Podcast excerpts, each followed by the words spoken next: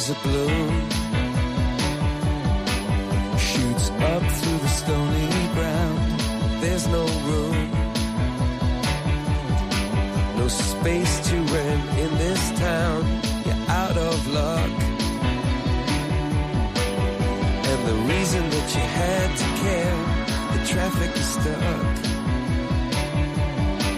And you're not moving anywhere. Comienza en Radio María Sexto Continente. Con el obispo de San Sebastián, Monseñor José Ignacio Munilla.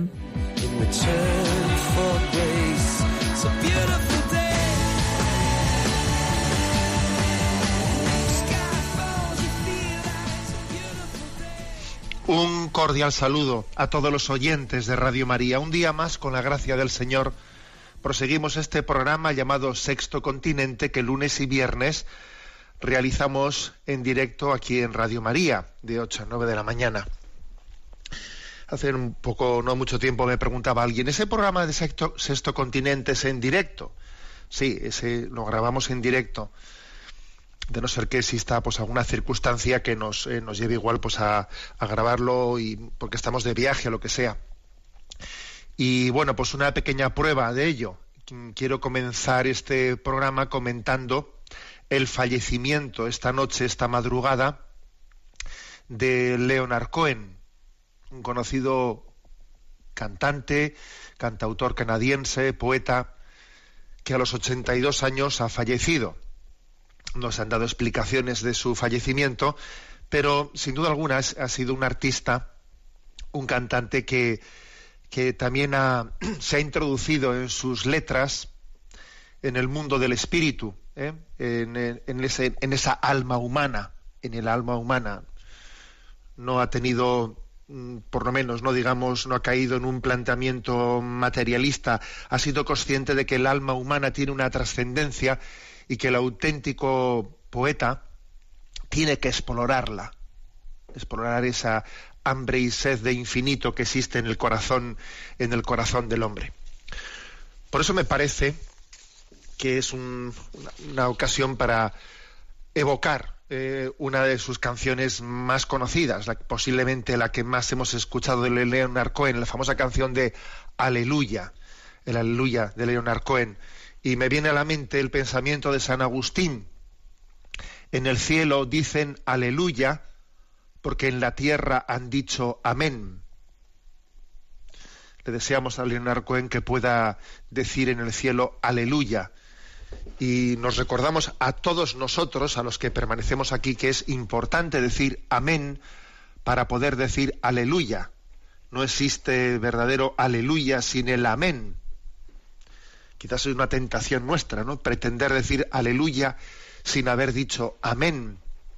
Amén es abrazar la voluntad de Dios. Amén es confío en Dios, sigo su camino, abrazo su cruz. El que no abraza la cruz de Cristo no puede participar de su gloria. Que el Señor nos dé la gracia de, de decir amén, de abrazar su cruz, de buscar su voluntad, de anteponerla a cualquier otra veleidad nuestra, para que podamos decir verdaderamente aleluya.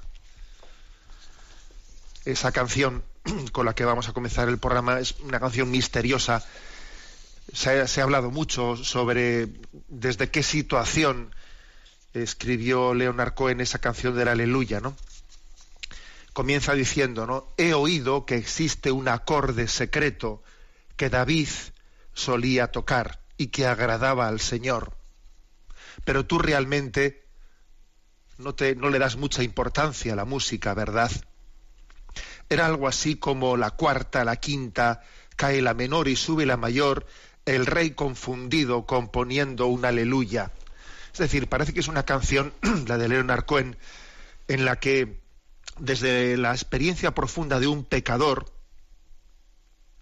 de alguien que se sabe profundamente pecador y que está roto interiormente por haber caído tan bajo como cae David, cuando, eh, cuando eh, se hace con la la mujer de- del general Urias y además a Urias le, le manda pues a, a- combatir prácticamente, no le lleva a la muerte para así quedarse con, con su mujer a la, que había dejado embarazada y, y, tiene un pecado tan bajo, ¿no?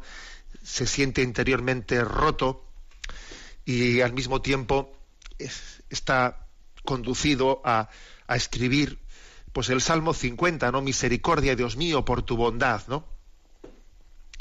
Termina diciendo esta canción, ¿no?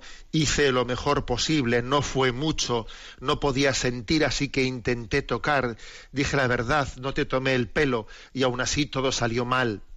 Permaneceré ante la oración del Señor, sin nada en mi lengua más que el aleluya después de haber descrito en su canto no pues esa eh, esa seducción y esa de la tentación del pecado. Tu fe era fuerte pero necesitabas una prueba. La viste bañarse en el tejado. Su belleza y el brillo de la luna te superaron. Bueno creo que es una canción a partir de esa escena de del, de David siendo seducido por el pecado pero al mismo tiempo siendo que está, está llamado a, a cantar, a componer ese salmo del miserere y a poder cantar aleluya a pesar de su profundo pecado. Eh, creo que es una canción que ha retratado el alma de Leonard Cohen y vamos a comenzar el, programa escuchando pues, una parte por lo menos de esta canción. En, en memoria de Leonard Cohen, fallecido esta madrugada, aleluya.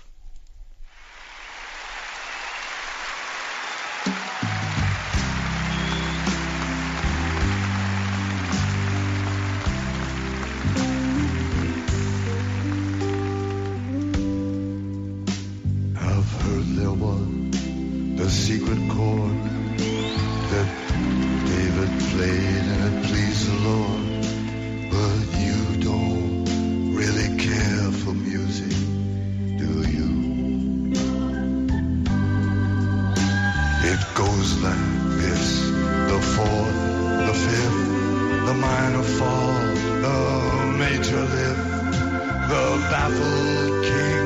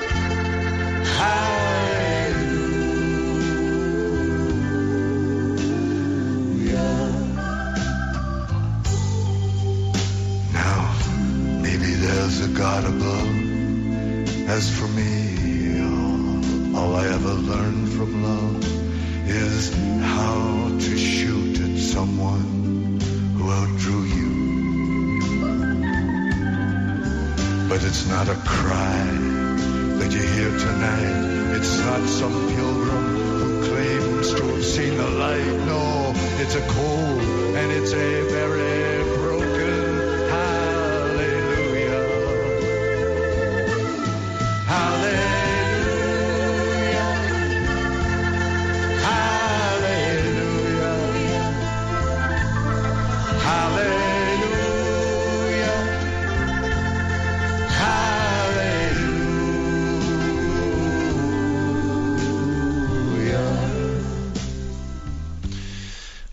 aquí en esta introducción del programa, una introducción especial con, en referencia al fallecimiento esta madrugada de Leonard Cohen.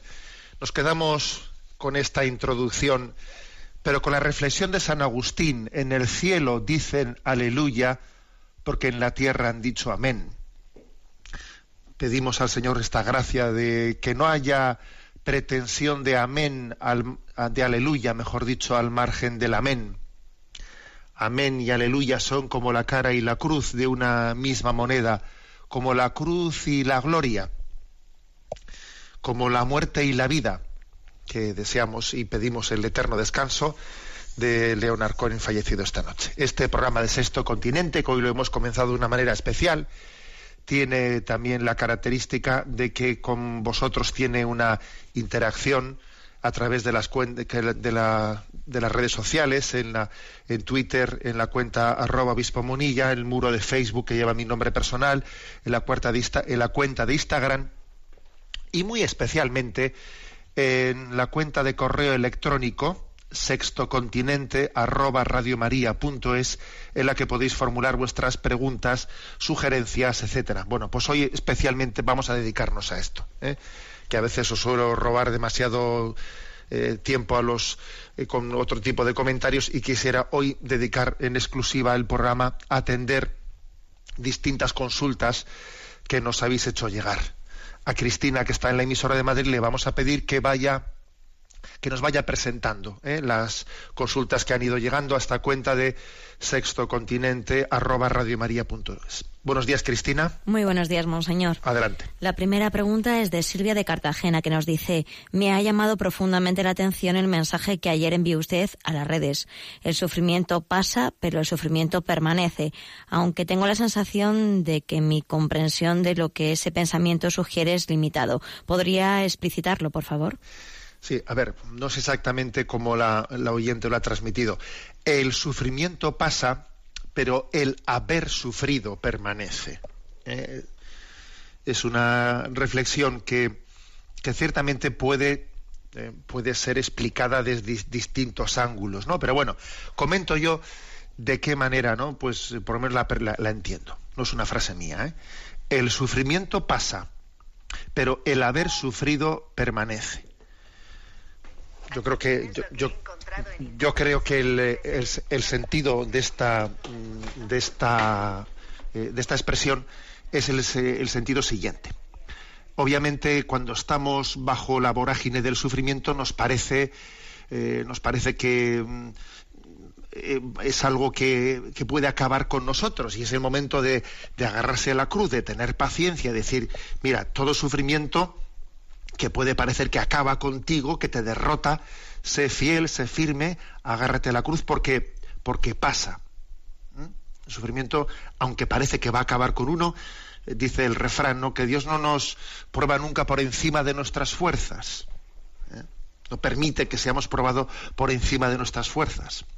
Pero sin embargo, aunque el sufrimiento pasa, lo que permanece en nosotros es el haber sufrido, la madurez que genera en nosotros ese sufrimiento. Porque el sufrimiento tiene en la providencia de Dios también un designio de maduración. En nuestra vida posiblemente lo que más nos ha hecho madurar ha podido ser los episodios en los que ha habido cruz.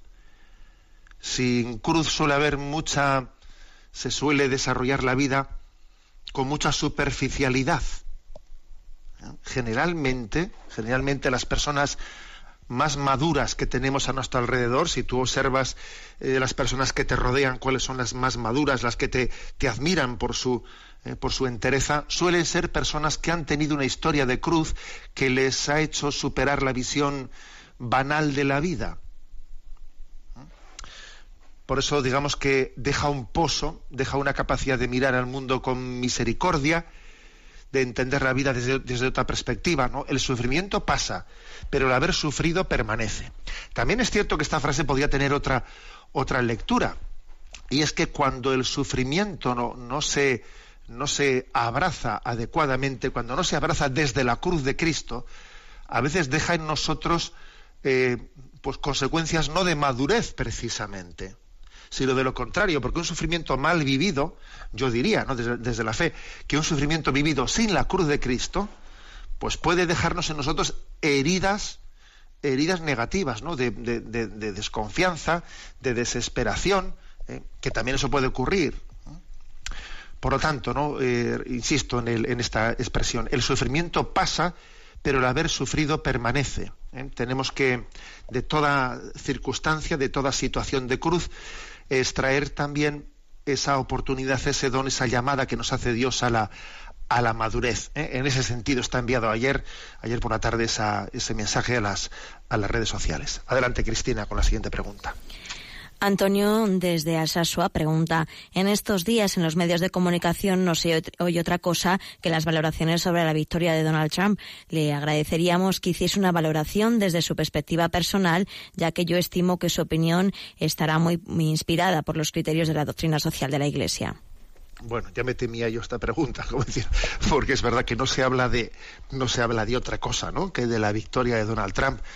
Vamos a ver qué desde nuestra perspectiva, ¿no? De, cristiana que podíamos que podíamos decir bueno yo ya los que seguí las redes sociales ya habéis visto que yo personalmente había dicho en ellas que mm, que desde luego un católico no se puede sentir cómodo eligiendo entre, entre lo malísimo y lo pésimo. ¿eh? Entre lo malísimo y lo pésimo me parece que es muy... Eh, o sea, que es que no debemos de, plantear ese tipo de elecciones, que, un cristiano está llamado a buscar el bien, que no está llamado a, construir la vida, el reino de Dios desde el mal menor. Es que construir el reino de Dios desde el mal menor es que eso es un es que es una equivocación. ¿eh? Es verdad que en alguna situación muy, muy extrema, pues podrá haber un recurso al mal menor, pero cuando el recurso al mal menor acaba siendo la forma habitual de acción en nuestra vida, es que estamos renunciando a la construcción del reino de Dios. ¿eh? Por eso me hizo mucha gracia que en, la víspera de las, de las elecciones vi una encuesta que envió pues a Twitter pues un sacerdote marianista que suele estar en mi presente, en mi misión, y él decía, tú, eh, tú qué, qué, elección harías ¿no? Eh, ante, ante, ante las votaciones de mañana. Y decía, Hillary Clinton, segunda posibilidad, Donald Trump, tercera ponía, que Dios nos pille confesados. Y me hizo gracia porque la que ganó en la encuesta fue la tercera, que Dios nos pille confesados. ¿eh?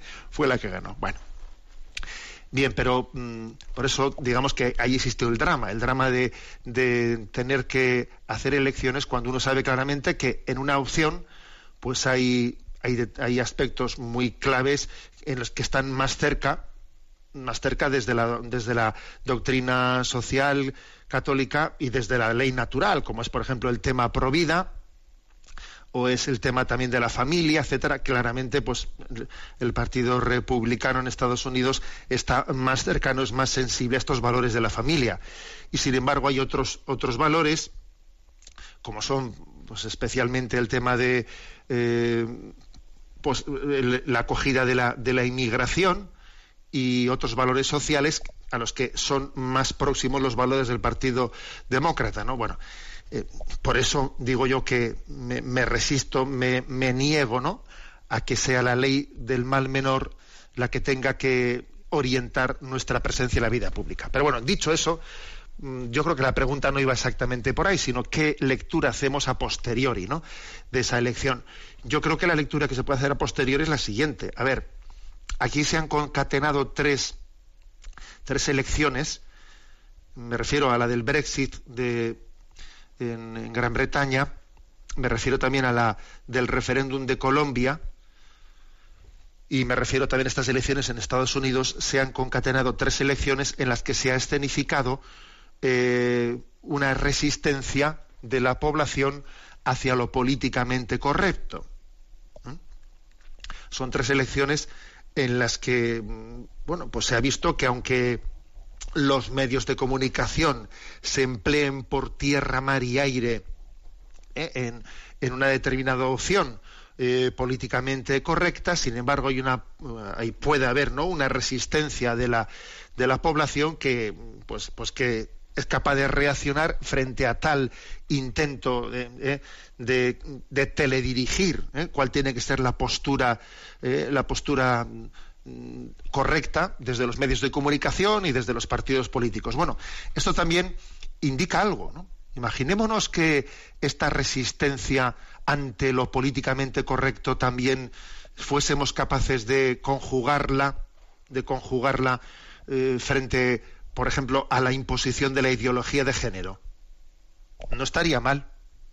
No estaría mal que esto que se ha esterificado en estas tres elecciones, por ejemplo, eh, pudiésemos trasladarlo a otro tipo de, situaciones en las que nos resistimos ante la imposición ¿no?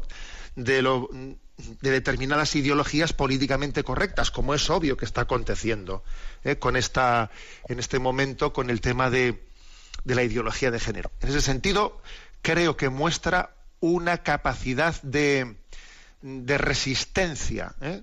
de, la, sociedad y, y, además también muestra que a veces, ¿eh? cuando desde los medios de comunicación se atiborra ¿no? pues la opción políticamente correcta, pues puede ocurrir que acabe saliendo el tiro por la culata. ¿Mm? Bueno, en definitiva, que yo creo que, que se, enfatiza una cosa y es la libertad de pensamiento por parte de la población. ¿eh? Puede, puede existir una, una cosa es lo que sociológicamente parece que piensan, que piensan las, las sociedades, ¿no? demoscópicamente parece que esto es lo que se piensa, pero existe, existe una mayoría silenciosa, ¿eh? Existe una mayoría silenciosa. En las sociedades eh, puede haber, eh, y de hecho, ¿no? También lo vemos, lo vemos, eh, por ejemplo, en, España, cuando, cuando a veces pues, todo pinta en que, en que nos estamos secularizando eh, de una manera tremenda, en que hay un alejamiento eh, tremendo, pero luego, sin embargo, viene, por ejemplo, la, la, declaración de la renta y el número de X que marcan en la casilla de la iglesia, dice uno, anda, pues si han, si aumentado del año pasado. Y dice uno, pues esto no parece que se conjuga mucho con todo lo que se está transmitiendo. A ver, es que una cosa es lo que, ¿eh? digamos, la opinión pública publicada en los medios, y otra es una opinión pública que es silenciosa, pero que tiene tanta, tanta legitimidad y tiene tanto derecho a expresarse como la que tiene ese, eh, ese eco mediático. ¿eh? También creo que este es un aspecto a tener, digno de tener en cuenta. Adelante con la siguiente consulta. Noelia nos plantea lo siguiente. Me ha animado a escribirle por el título de la música dedicada a los refugiados Somos Uno. El motivo es que es una expresión que está presente en las películas, series o libros ligadas a la nueva era que, como sabrá, no es más que otra forma de gnosticismo. Vendría a ser una especie de alma universal de la que todos formamos parte, una especie de negación de uno mismo. Así que cuando el lunes le escuché, medio dormida, dije, no puede ser. En Radio María no. Vamos a ver, Noelia. Yo creo que también hay que tener cuidado que cuando uno tiene pues algo en mente, no lo proyecte a todo lo que lo escucha. ¿eh? Claro, pues es, es, pues es, cierto pues que en el mundo de la nueva era se utiliza la expresión somos uno, eh, lo de fundirse con el alma del universo, eh, la fusión con la energía de la naturaleza, etcétera, etcétera, etcétera, ¿no? Una especie de visión panteísta, eh, bueno, impersonal, etcétera. Pero eso no tiene nada que ver con la expresión que utilizamos nosotros de que todos sean uno, que eso viene en el Evangelio. Si uno, si uno se acerca al Evangelio de San Juan, eh, capítulo 17, en el que se recoge la oración sacerdotal de Jesucristo. Jesucristo ora, oró al Padre después de la última cena y Jesús pide por nosotros, pide por, los que quedan aquí después de que él marche al Padre, y dice, ellos, no te pido que los retires del mundo, sino que los guardes del maligno.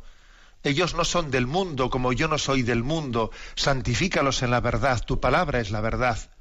Como tú me has enviado al mundo, yo también los he enviado al mundo, y por ellos me santifico a mí mismo, para que también ellos sean santificados en la verdad. No ruego solo por estos, sino también por aquellos que por medio de su palabra crean en ti, para que todos sean uno, como tú, Padre, en mí y yo en ti, que ellos también sean uno en nosotros, para que el mundo crea que tú me has enviado. Yo les he dado la gloria que tú me diste para que sean uno como nosotros somos uno. O sea, este es el lugar bíblico, el lugar evangélico en el que Jesús insiste que sean uno, que sean uno, que seamos uno como el Padre y Jesús son uno. O sea, que no tiene nada que ver ¿eh? el contexto en el que nosotros invocamos la unidad de ese contexto de nueva era, así un poco difuso eh, y panteísta, etcétera, al que se refiere Noelia. ¿eh? Creo que hay que distinguir también los contextos de las, de las expresiones. Adelante con la siguiente consulta. ¿eh?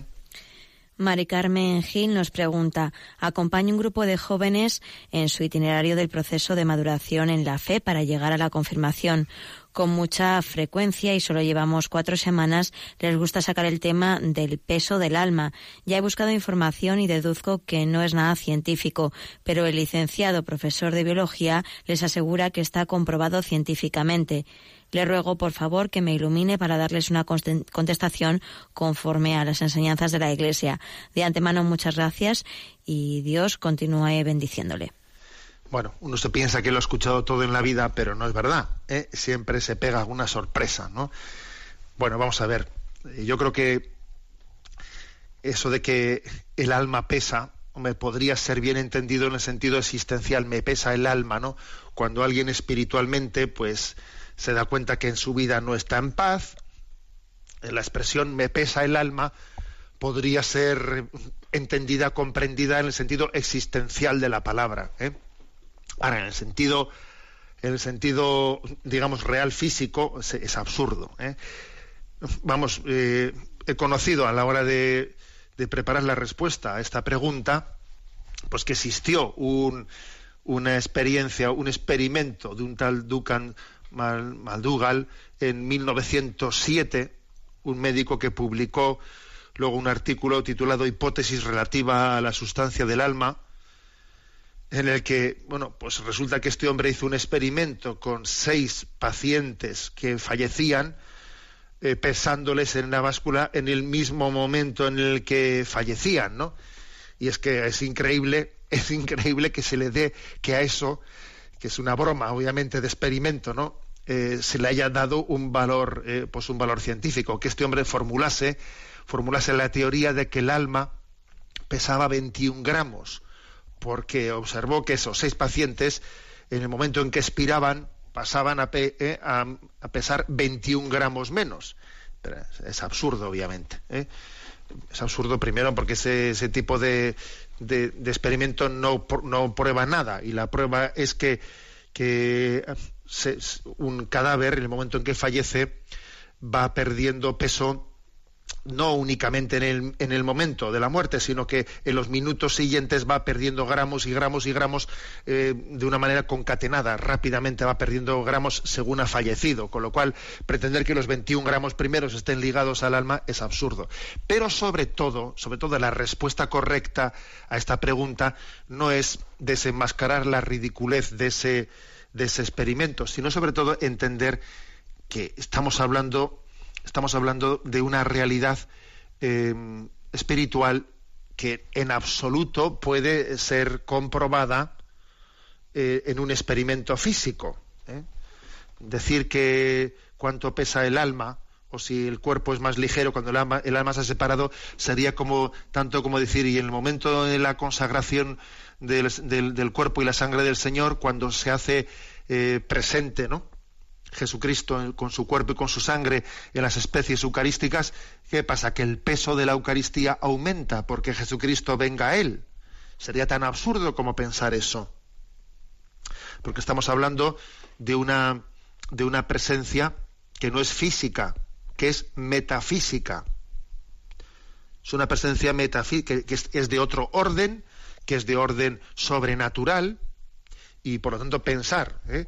Que, el alma pueda tener peso es como pensar que el cuerpo de Cristo vaya a tener peso en, el momento de la transustanciación. ¿eh? Es absurdo, estamos, es otro orden de cosas.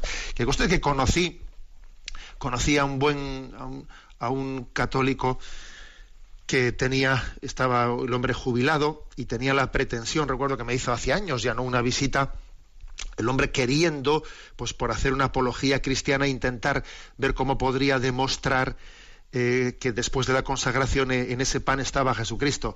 Y le dije, por Dios, eh, pretendía él llegar a algún tipo de, de, demostración de tipo de efecto, efecto físico que pudiese tener en el pan, ¿no? Y le dije, quites eso totalmente de la, de la mente, porque la presencia del Señor no, no tiene signos físicos en el pan. ¿eh? Bueno, pues lo mismo hay que decir a este respecto. el alma, el alma es una, es una sustancia espiritual, de naturaleza espiritual, que es simple, no tiene partes, por lo tanto no, no es constatable desde el punto de vista físico. ¿no? Bueno. Estamos hoy también haciendo referencia a que en esta madrugada ha fallecido el cantante poeta canadiense Leonard Cohen. Hemos abierto el programa eh, con, una, con una referencia a su famosa canción de Aleluya. Vamos a escuchar ahora la canción eh, Sister of Mercy, Las Hermanas de la Caridad, que es otra de las famosas canciones de Leonard Cohen. Una evocación de, la ternura que, él recibió en un hospital por parte de, estas religiosas. ¿eh? O las Hermanas de la Caridad no han salido ni se han ido cuando pensaba que simplemente no podía continuar y ellas me trajeron su alivio y más tarde me trajeron su canción. Oh, espero que puedas correr hacia ellas, tú que has estado viajando tanto. Sí, tú que has debido dejar todo aquello que no podías controlar, comenzó con tu familia, pero pronto llegó hasta el alma. Bueno, yo he estado donde te cuelgas, creo que puedes ver cómo estás clavado cuando no te sientes santo. Tu soledad te dice que has pecado. Ellas yacieron a mi lado. Yo hice mi confesión a ellas. Ellas tocaron mis dos ojos y yo toqué el rocío en sus dobladillos. Si tu vida es como una hoja que las estaciones arrancan y condenan, ellas te unirán con amor, que está lleno de gracia y es verde como un tallo. Es curiosa esta canción, ¿eh?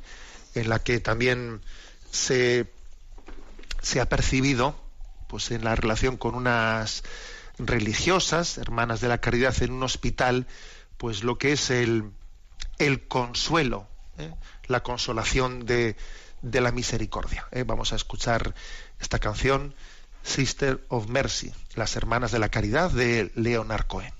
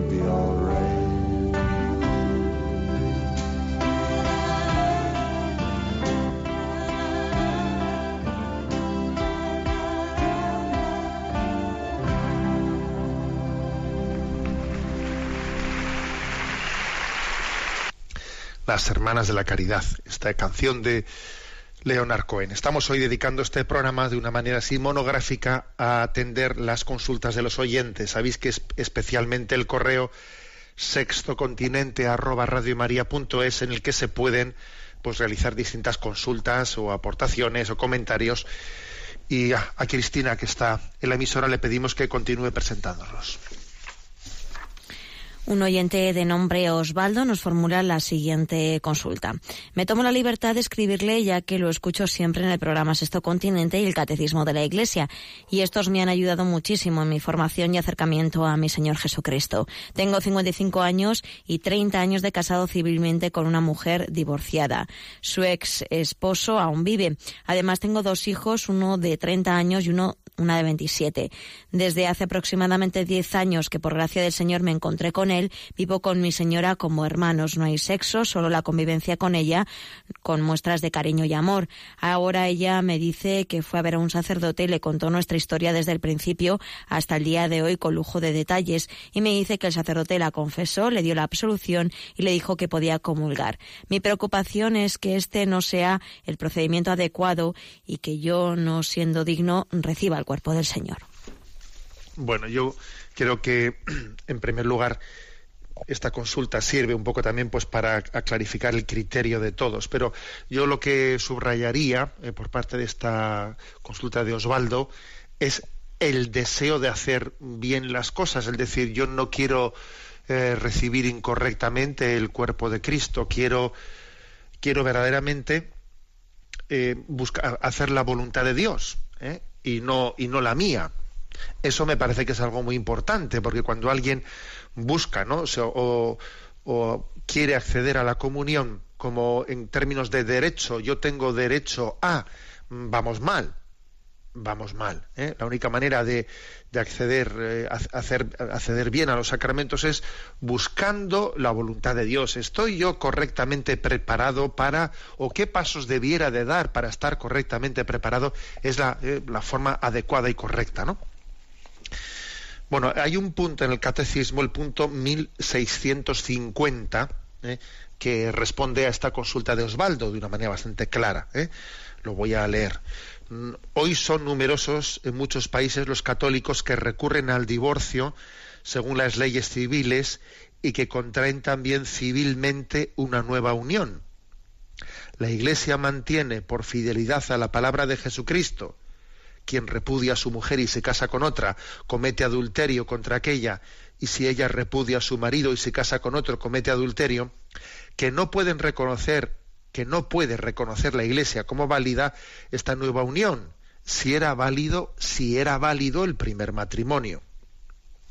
si los divorciados se vuelven a casar civilmente, se ponen en una situación que contradice objetivamente a la ley de Dios.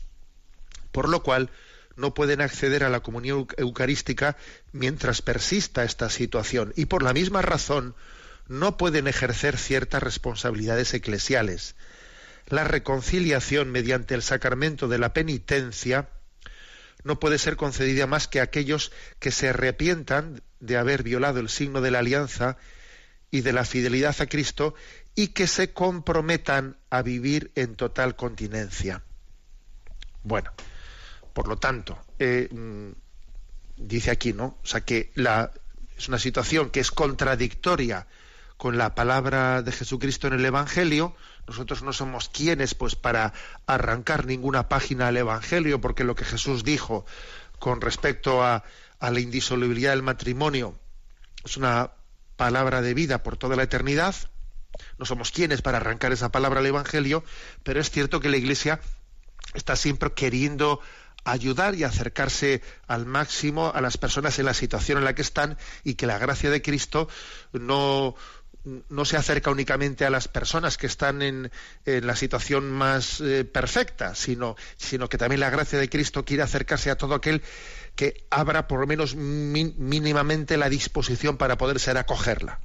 Y ese mínimo cuál es para poder recibir el sacramento de la penitencia, de la confesión y el sacramento de la comunión dice bueno pues que se que eh, si, si, no eh, si no se ve la posibilidad de eh, si no se sienten con fuerzas pues para interrumpir esa esa segunda unión que ante Dios que ante Dios es adulterio se pide por lo menos que tengan la capacidad de vivir en continencia como Osvaldo dice en su en su consulta que están haciendo. ¿eh? Por lo tanto, sí que se dan las condiciones si uno tiene la conciencia ¿no? de decir, a ver, yo soy consciente, admito, reconozco humildemente que, que, que mi compromiso de en caso de Osvaldo no es el de él, sino de su esposa, la que estaba eh, casada anteriormente, ¿no?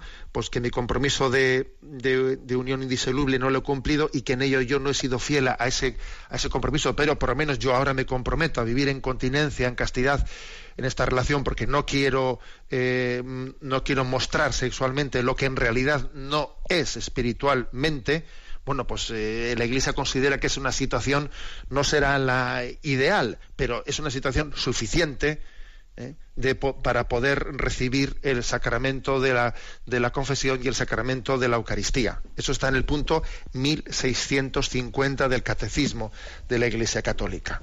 ¿eh? por lo tanto, lo que, lo que Osvaldo consulta es correcto, o sea, lo que ese sacerdote le dijo a su esposa es correcto, y bueno, y bueno también es que nos demos cuenta de cómo la Iglesia en su doctrina conserva plenamente, ¿no? O sea, sin hacer una sin hacer una disminución y una rebaja, conserva lo que es la, afirmación de Jesucristo sobre la indisolubilidad del matrimonio y luego, vistas las situaciones complicadas, como esta intenta pues, pues salvar las situaciones, pero sin contradecirse con el principio primero. ¿eh? Adelante con la siguiente de las consultas. Un oyente de nombre Vicente comparte, creo que como católicos estamos faltando a la obra de misericordia de enterrar a los muertos.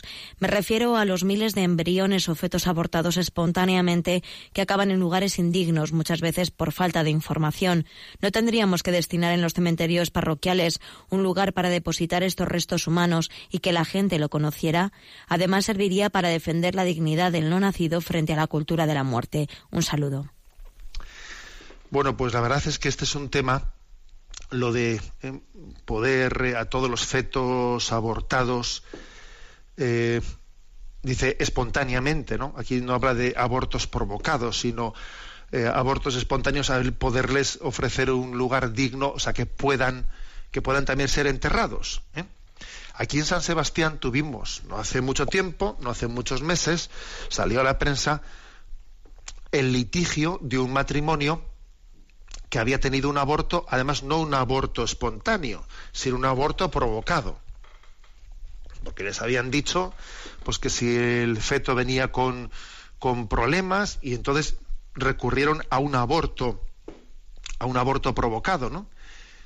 Y sin embargo, lo que después hemos conocido pues, por, la, por los medios de comunicación es que estaban en litigio, en litigio con, la- con el sistema de sanidad porque pedían que les diesen, que les diesen el, bueno, pues el, el cadáver de, de- ese niño, de ese niño abortado, pedían tenerlo para poderlo enterrar. Yo pensé para mí, dije, madre mía, qué sufrimiento, qué sufrimiento tienen que estar teniendo, pues por, por haber hecho eso, y ahora pues por entender que tenem- por, por lo menos vamos a enterrarlo y a darle una, una sepultura digna, eso ha acontecido aquí y ha, estado, ha sido noticia en los periódicos, ¿no?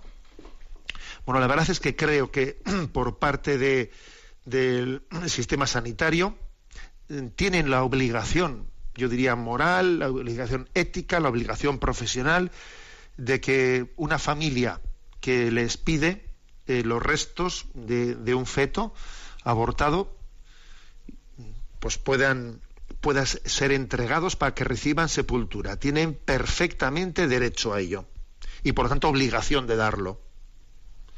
Y, estoy hablando ahora desde el punto de vista no legal, sino, que no sé cómo está eso, sino desde el punto de vista ético-moral.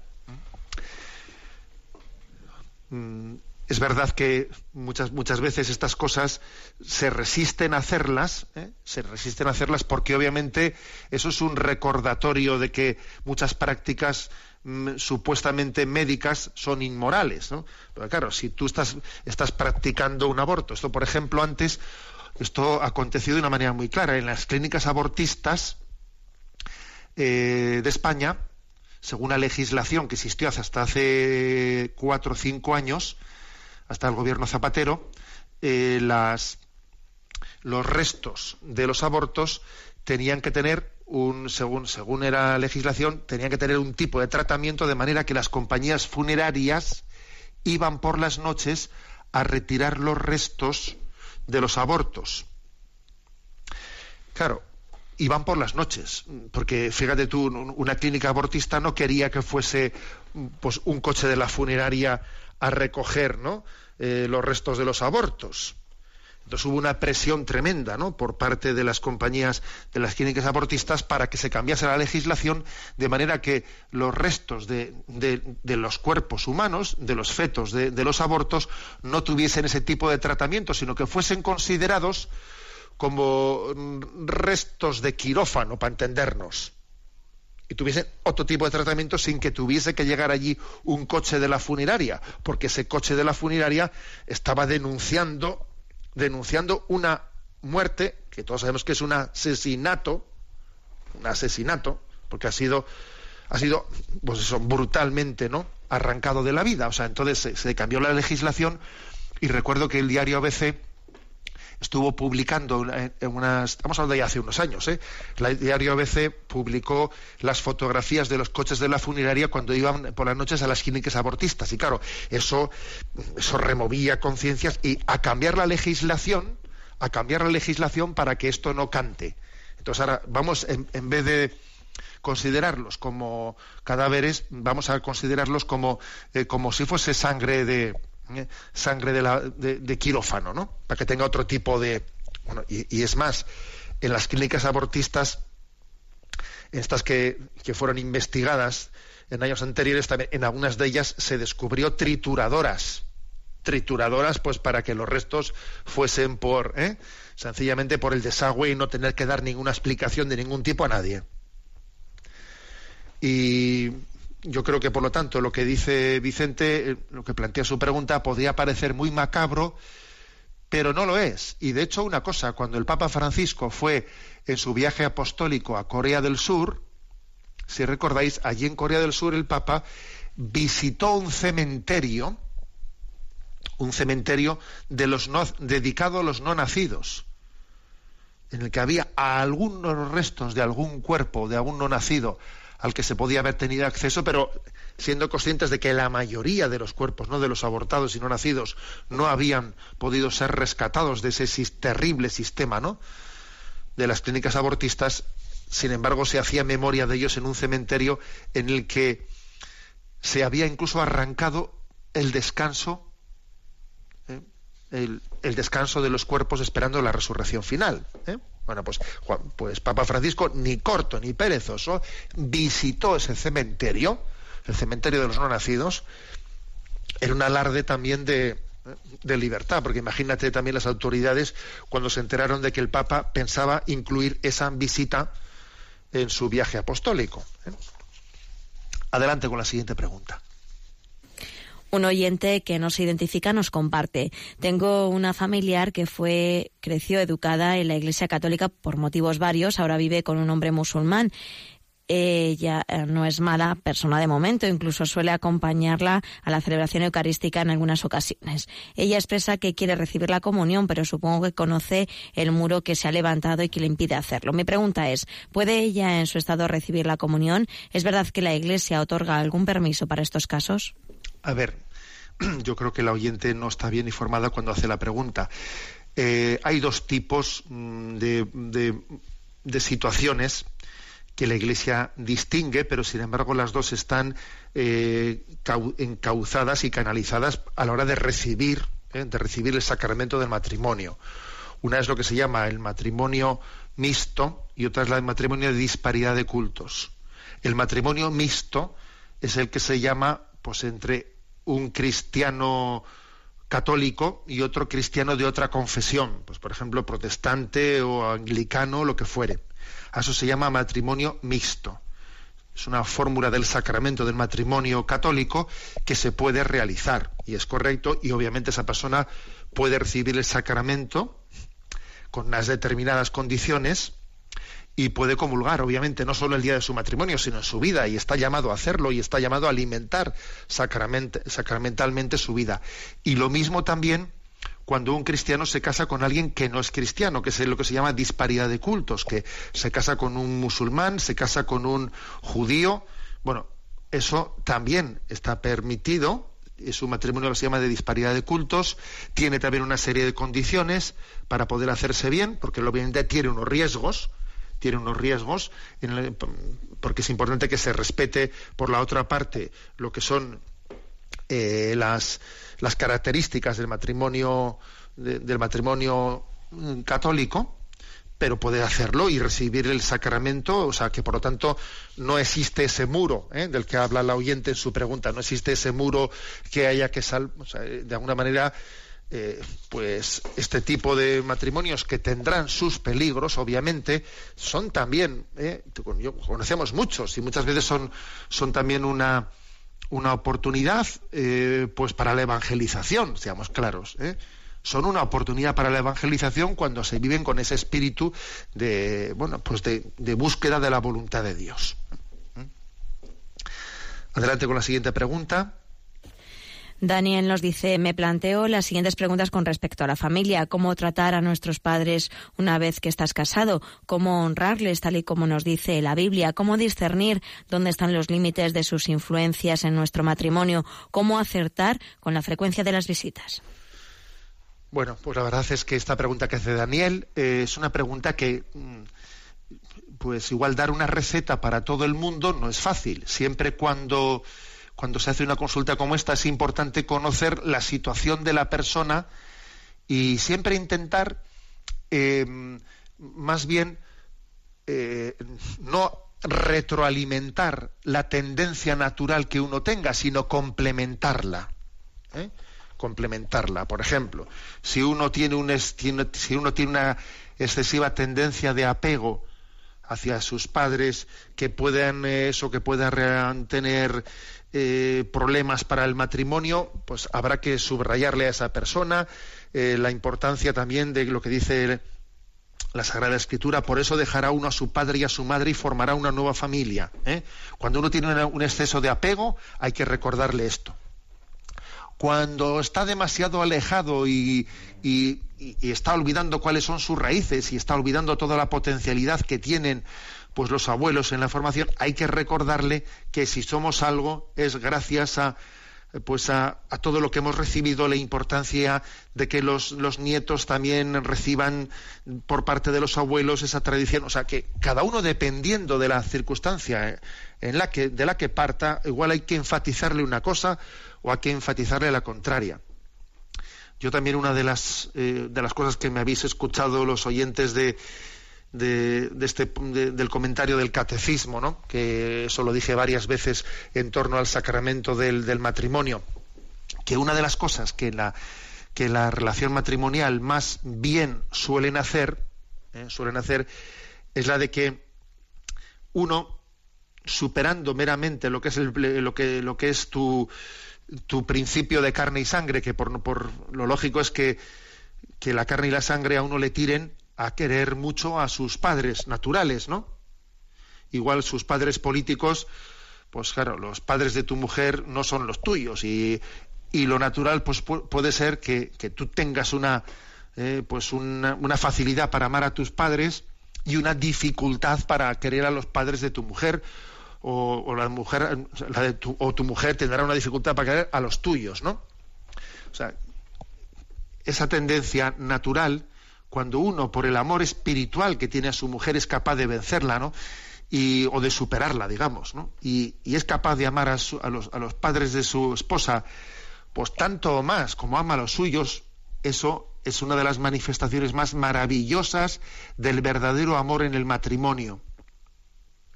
Es una manifestación de cómo los lazos los lazos del, del espíritu en el sacramento son capaces ¿eh? Incluso de igualar o de superar a los lazos de la carne y de la sangre. No hay mayor manifestación de amor a un esposo o a una esposa que llegar a amar a sus padres como si fuesen los propios. Eso creo que es una, una de las muestras más claras ¿no? de que los vínculos de, que el Señor establece en el sacramento del matrimonio son verdaderamente mm, totalizantes ¿no? en la vida. Seréis una sola cosa. Tenemos el tiempo cumplido. Me despido con la bendición de Dios Todopoderoso, Padre, Hijo y Espíritu Santo. Alabado sea Jesucristo.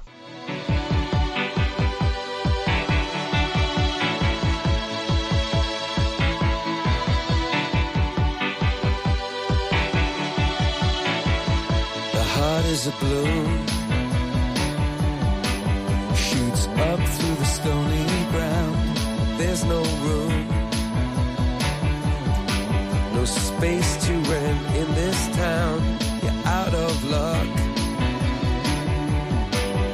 And the reason that you had to care, the traffic is stuck. And you're not moving anywhere. You thought you found a friend. Han escuchado en Radio María Sexto Continente, un programa dirigido por el obispo de San Sebastián, Monseñor José Ignacio Monilla.